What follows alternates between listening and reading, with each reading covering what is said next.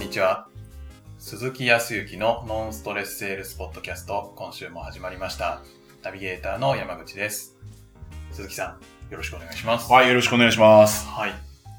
もう、春っぽくなってきましたね。あったかいですよね。ねまあ確かに、こう、寒暖の差はね、日に日にこうちょっと違いますけど、はい。桜もね、はい。バシッと咲いて、はい。いや、ようやく暖かくなってきたなっていう感じですよね。はい。あっという間にもう春だなと思って。本当ですよね。はい。あのーこう、昨日、一昨日とかも歩きましたけど、その、はいなんていうかな、えー、飯田橋とか、えー、市ヶ谷とか、そこら辺っていうのは川沿いにね、あの中央線沿いにこうあるじゃないですか。はそこにもこうガーッと桜並木があって、そうすると、まあ普段からも人通り多いですけど、結構ね、さらにこう、昼とかはいだと、なんかこう、動きが取れない。みんな立ち止まるんでね。い。なるほど。は立ち止まってこう、やっぱりこう見たりとか、い。はい、っていうことするから、まあちょっと春を感じるなっていうふうには。はなんかこう、僕自身がね、普段こう、何をしてるかっていうと、当然いろいろ考えたりとか、えー皆さんね、こういろいろと営業で数字とか成果を上げようとかって考えてると思うんだけど、い。はい。あまりにも考えすぎてるとね、頭固まるんですよ。はい。どうしても。考える考える考えるということは、うん。考えすぎるとですね、悩むんで、なるほど。こうまあ、バランスなんですけどね、はい。どちらかといえば感じるっていうのものもはい。必要だと思っていて、感じる。そう、えっ、と、そうだな、よく、うんと、まあ皆さん聞いたことあるかわかんないですけど、作家さんとかね、はい。クリエイティブな方とかって、いろいろと、まあ作家さんとか作曲家さんって、はいいろいろと缶詰になって考えるわけですよ、曲とか。ああ。まあ、時にその文章とか考えるんですけど、はいやっぱり考えすぎると固まるから、はい。あの、外に出る。うーん。それでこう、時には自然を感じるとか、はい。まあ、環境を変えるっていうのも一つだと思いますけど、その中で結構、うん歩いているっていうことの、えー歩いているんだっていうことを感じるとか、ほああそう。とか、はいあとは、それこそ今花見だと、そんなに匂いはきつくないけど桜って、う。はい。よくよく鼻をこう聞かせてうん、ちょっと空気を吸うとね、まあ、花粉症の人には申し訳ないけど、やっぱり匂いってあるはずで、その匂いを感じるとか、あまあまあ、ましてやその今ね、暖かくなりましたって話だけど、あ。はい。風とかの暖かさを肌で感じるとか、そういうところの環境に一旦置くみたいね。はい。で、感じるもの、その感情をこはいう呼び戻す。うん。別にその多分思考を回してる時にも感情は当然あるんだと思うけど、はいやっぱりどちらかというと頭より、脳みそ寄りになっているから、はい。もう少し感覚を研ぎ澄ませようみたいなところで外に出る人が多い。で、ね、あの、はもうそもそもこのノンストレスセールスのベースになっていて、はい。いるのは質問型営業の青木先生も、はい。本ね、いっぱい書いてらっしゃるけど、あの方、やっぱり朝散歩に行って。そこで気づくことが多いって すごいね、書斎があってね、い。本もね、何百冊ぐらいが背中にガーッとあるんですよ。はすごいだろうな。まあ、直接は言ったことないんだけど、はいよくあの、ウェウェブ上でね、会議とかミーティングでもお会いをするときには、はい。いつもすごいとこでこう、やっぱり書斎で書いてんだなと思ったら、はい。歩いてるときに大体思いつくとか、そういう感じですよ。ぐらいに、やっぱりなんかそういう感じるっていうことを、はい。僕はこう、そういう人たちとのお付き合いもそうだけど、かんなんか、そういうの大事だなと思って。まあ、感じるままに生きていくっていうのも、はい。まあ、ちょっといろいろ問題はあると思うんだけど、なんかもう、朝起きたけど、もうやりたくないって感じだったから何もやらないじゃん。これはもうどうしようもないんで、はいこれは当然やるんだけど、はい。あまり考えすぎてしまうと、逆に今度、ね、行動が起きなかったりとかするから、まあそこのバランスはあると思うんですけど、はい比較的ちょっとなんか、最近疲れてるなとか、はいいろいろ悩みがあって考えすぎちゃってるなっていう時には、ね、こういい、せっかくいい季節なんでね、そうですね。ちょっとこう風に当たってくるかとか、はい。あの桜の匂いをね、はい。まあだから営業で普段外を回っていて人混みの中で営業されていらっしゃる方は、あちょっとね、会社にとっては、おいおい、ちゃんとまっすぐ最短距離で会社行けよとかって思うかもしれないですけど、ちょっと空いてる時間に。公園があったら、公園をね、ちょっと入って、ちょっと遠回りになるかもしれないけど、行くとかね、はい。それこそ本当に代々木あたりだったら、代々木公園ちょっと行ってみるかとか、ああ、いいですね。ね、一つ前の駅降りて歩いて行って、歩いていることを踏みしめてるって生きてんなとか、そういうところもなんか僕はいいかなと思ってるんです。まあ、それはある意味、はいストレスを発散するね、はい。一つの材料にはなると思うんで、なるほど。ぜひお試しあれ。ぜひ。ちょっと考えすぎちゃってる営業マンは。そうそうそうそう、はい、何かそこで何か、なんかこう見つかるかもしれない。そうですよね。僕なんかもうそう、あんまり、あ、もう深く考えない方がいいな。矢が王にも春は来るしな、みたいな、そんなとこ感じる時もあるかもしれないし。なるほど。ぜひぜひ、そういうところを感じていただければというふうに思いましたね。はい。ありがとうございます。はい。はい、そんなところで。はい、そのところで、今、感じるっていうお話があって、はい、えっ、と、まあ、その、営業でお客様とお会いをするときに、初対面とかで、えー、日々ね、えっ、ー、と、僕も言っていますし、何よりも、その営業スキルとかコミュニケーションで大事なのは、やっぱり人間関係をきちっと構築するために、まずは、まあ、営業で言ったらアプローチという一番最初の段階ですよね。はい。から、そこをちゃんと構築していかなきゃいけないですよ、なんていう話をします。まあ人間関係っていうと、はい、それこそ、それを考えちゃうと、なんか、それこそストレスなんで、はい。まあい、いわゆる、できるだけ早く仲良くなるとか、あまあ信頼関係を結ぶとか、はい、という方に、やっぱり持っていけた方が、はい。最短距離でね、はい。まあ営業が進む。まあ、まず仲良くなる。仲良くなる。はい、なんでかって言ったら、どうでしょう、山口さん。その、やっぱり、えっ、ー、と、自分のこと、山口さん自身のことを分かってくれている人から、何か必要なものよ、はい、ベースはやっぱ必要なものなんだけど、必要なものを買うのと、はい、同じ商品、商材なんだけど、はい、全く、その、信頼を置いてない、ような初対面の人とか買うの、どちらから買うかとですよね。まあ、そりゃ、信頼してる仲いい人の方がいいですよね。ああ、仮にその方がじゃあ、はい、えー、親友というようなぐらいの仲のいい方だとするじゃないはい。もうだからこう仲がいいがぐーっといくと親友になるわけじゃないですか。はい。いわゆる信頼の信だね。信じることをしていることだから。はい、その信頼を受ける親友って、はい。どういう定義なのかってことですよね。こういう親友の定義。まあ親友ってどんな、まあ定義って難しく言うつもりはないんだけど、はい、どんな人が親友っていう人ですか？仮に、そのご自身の親友ってどんな人がいるのか。そういえば俺あんまり親友って言うな そもそも話が問題かと思うんですけど。なんかなんでしょうね。気を使わないとか、何でも話せるとか。ああ、そうね。ですかね。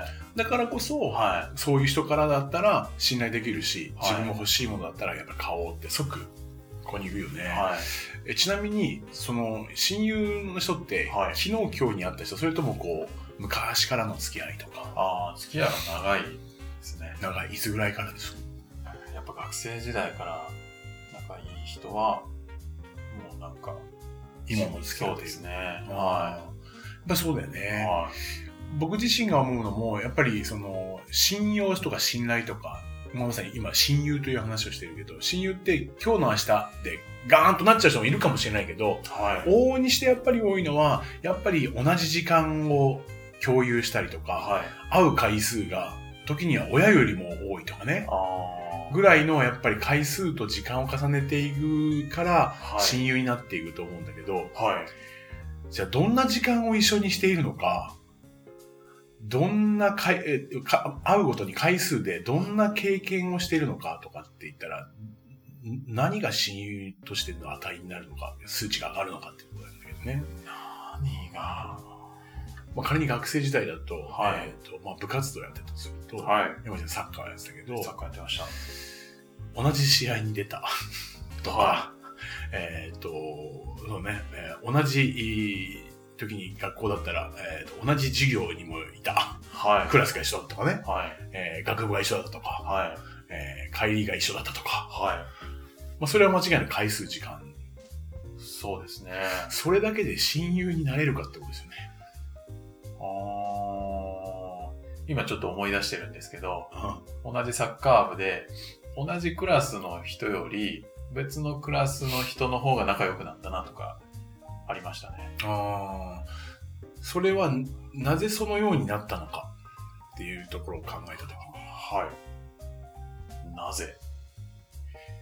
まあ、そうだよね。仮に同じクラスとか同じ部活でも、はい、親友になり得ない人っていくらでもいるよね。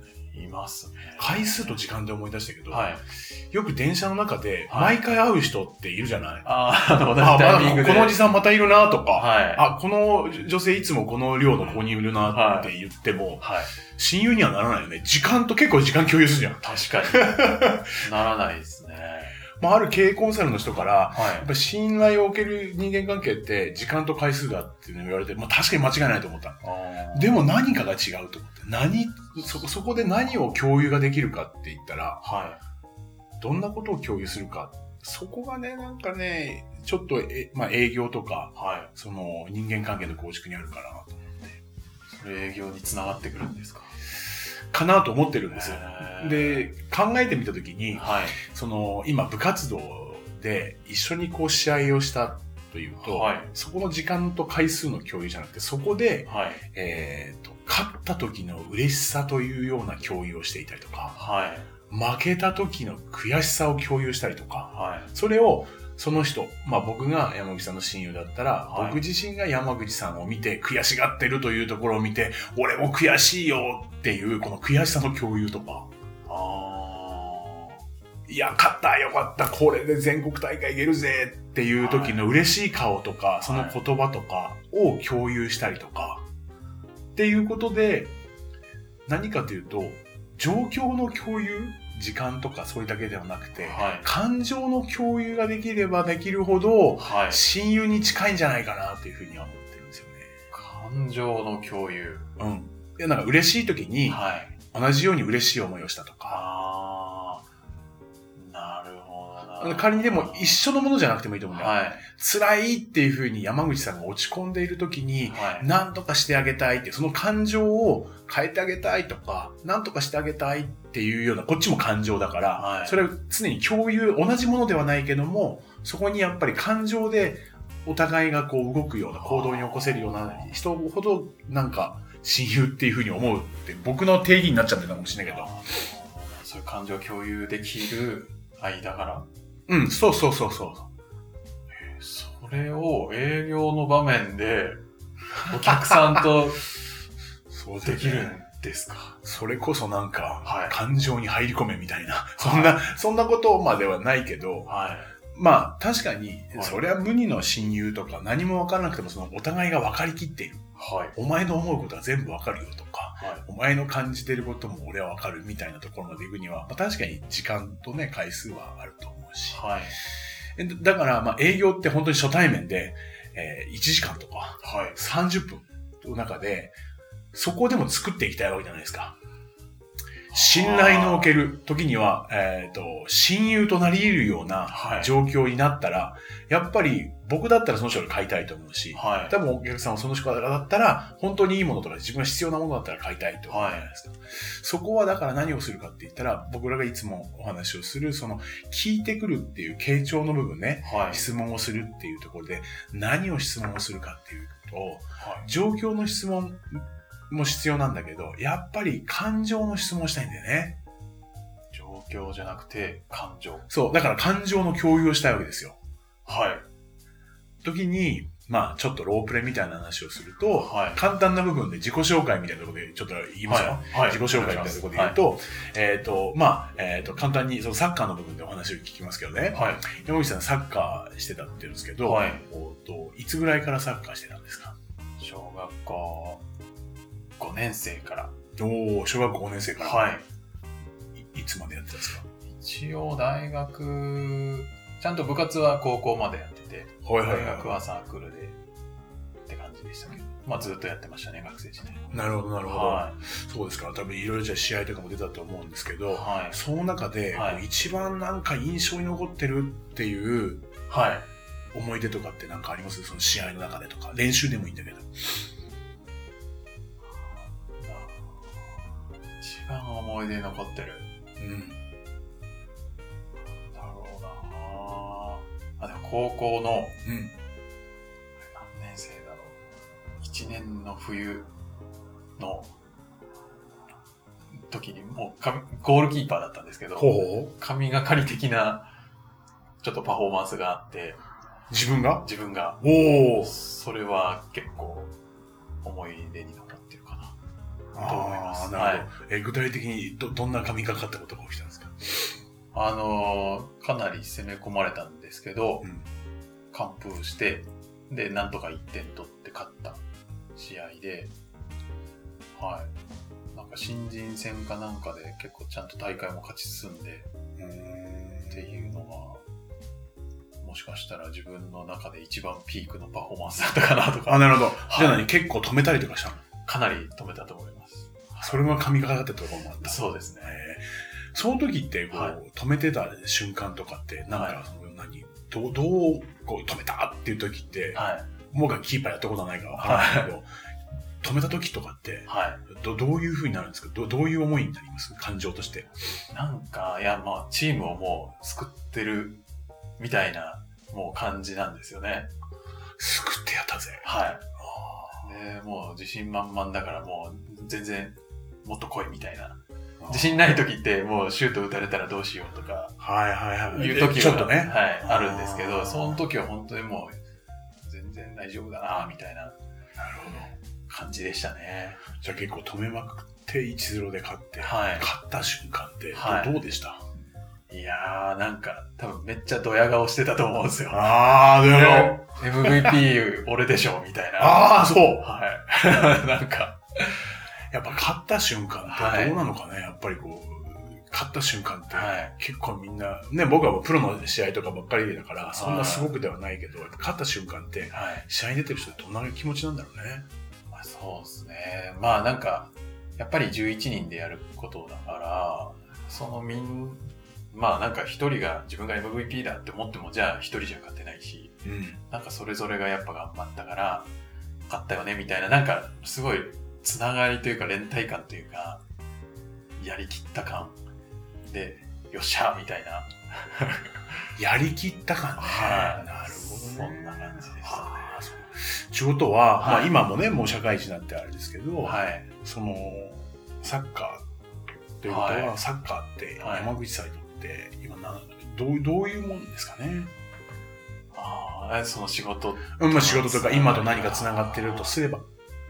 なるほどななんか、そうだ、その持ち場でそれぞれがちゃんと役割を果たして、それがチームとしていい結果につながるみたいなのは、今でもすごいも求めてますね。なるほどね。はい 今この仕事をしてるっていうのもあるかもしれない。それはあるかもしれないですね。まあ、みたいな感じですわ。おまあ、これでね、はい。信頼関係を結べたかどうかっていうのは、それこそお互いのっていうか、相手の気持ちなんだけど、はい。今僕が多分皆さんも聞いてて分かったと思うんですけど、はい前半は状況的な質問ですよね。えーといいつ頃までさ、いつ頃からサッカー始めて、いつまでサッカーしてたんですか、はいって言って、まあその中で何が一番印象に残ってますかはいっていう、そまあそれも状況だけどね、少しだから感情に入ってくるよね。はい。感情と状況みたいなところで言って、最終的にその、勝った瞬間って、はい。どう思ったのとかってすごい嬉しかったし、はい。俺が MVP だぐらいに思ったっていう、はい。それを聞いた僕も、はい。山口さんはその時の多分はい情景がイメージできてるのよね、はい。で、僕もそれで、あ、きっとこうだったんだろうな、嬉しいのっていうのは僕の経験値の中だけでしかないけど、やっぱり同じようにイメージしてるんでしょ。あで、やっぱり感情をお互いに共有してるんですよ。嬉しいってそういうことなんだろうな、みたいなそれでその時の感情っていうものを呼び起こしてくれるとあ。、はい。そういう時の人たちが今の仮に親友なんであれば、はい。僕はその少し仲間入りをしてるはずなんだよね。っっていう考え方。ね。だからどちらかというと状況だけの質問じゃなくて、その時に感じた山口さんの思いとか、で、最後に言ったのはそこの時の考えとか、感情が今に生きているのかっていうのは間違いなく今の思いと何かリンクしているのか。っていうところが聞けていくと、あ、この人、どう俺のこと分かってくれてるなとか、はい。分かろうとしてくれている。はい。で、今瞬間じゃないけども、これが少し時間を置いた時にも、あの人は結構いろいろ俺のことを聞いてくれた。ああ。やっぱり親友って実際そうじゃない、はい悩みとかも結構俺の話をさ、本当お前聞いてくれたじゃんみたいな、はい。っていうところでなってくるでしょ？はい。っていうのが実は一回のあの一番最初の面談のアプローチの仲良くなろうっていうところに相手の感情、話はだから何でもいいと思うんだけど、その時に決めていることでもいいんだけど、はい。そこで感情の部分をきちっと聞けると、なんと、回数とか年数だけではなく、最短でその信頼関係、仲良くなるっていうことを構築できるっていうふうに、僕も考えているし、そこの根源は、そのさっき言ったね、青木先生が教えてくれたんだけど、はい。まさにそうだなと思ったか今のだけでもちょっとまた鈴木さんの距離が縮んだ感が勝手にしてるんですけど。あありがとうございます。すご僕もそれを実感していい。て、はあの、そういうふうに聞かれるとね、い。はい。そういう人たまにいるんでね、無意識でね、聞いてくれる人感情のところまで。そうするとね、やっぱりね、仲良くなっちゃうとか、仲良くしたいとこっちも思っちゃう。か、なんか、うまくこう、懐に入り込む人ってもうそれを無そうなの無意識にややっちゃってるんですかね。無意識に感情を聞いてる人っている。はえーその時ってどう思ったんですか？ってはい。そこを聞きたいんだよね。っていうふうに思ってる人っていて。だから、仮にちょっと頭の中で今皆さんが思ってみて、俺、僕、私ってこういうところとあんまり聞けてないなとど思ったら、その状況によって起きた何か出来事とかも、はい。その人の感情、思いとか、それをやった時ってどう思いましたとか、悔しかったのか嬉しかったのかっていう、そういうところを聞けていくと、はい。短い時間で比較的仲良くなれるっていうところに思っているだから本当にはい。そういう聞き方をすると、はい。なんかこうす、あの、僕自身も感覚としてしか持っていなくやってるけど、相手はなんか鈴木さんと話すと、なんか本当にあの、楽しいですよね、とか、あの昨日今日に会った人じゃないみたいですよね、ってね、な、何回も言われたことがあそれは嬉しいですね。る。いわゆる親しみとか親近感というところは感情を聞くってことね。そうなるほど。親近感は感情を聞く。そう。まあ当然表情とかいそこら辺もあるんだけど、はい。聞くところは感情を聞く。なるほど。というところでございます。ぜひね、ちょっと参考にしていただいて、意識してもらって、一つ二つそれが聞けるようになると、一気に距離が縮まること。はい。はい。ありがとうございます。とんでもありません。ちょっと時間もあれなんですけど、一個疑問が湧いてしまって、はいこれちょっと次回聞きたいなっていう感じなんですけど、はいはい、何でしょう。なんか商談の時に、じゃあそういう、なんかパーソナルな部分に、こう、聞いていくっていうのって、難しいんじゃないかなってちょっと思っちゃったんですよね。そのあまあ、例えば、私だったら保険であ、うんアポを取ってうん。あったんですけど、うん。いきなりじゃあ、部活どうでしたみたいなのって、いやいや、何の話だよみたいな。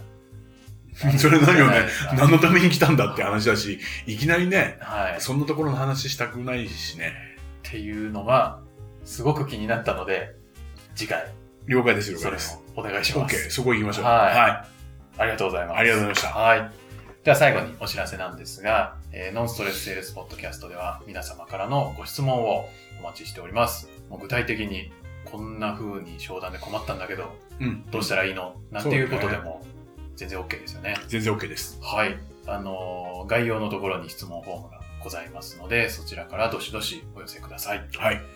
はい。では今週はこちらで終わりたいと思います。はい。ありがとうございましたあ。りがとうございました。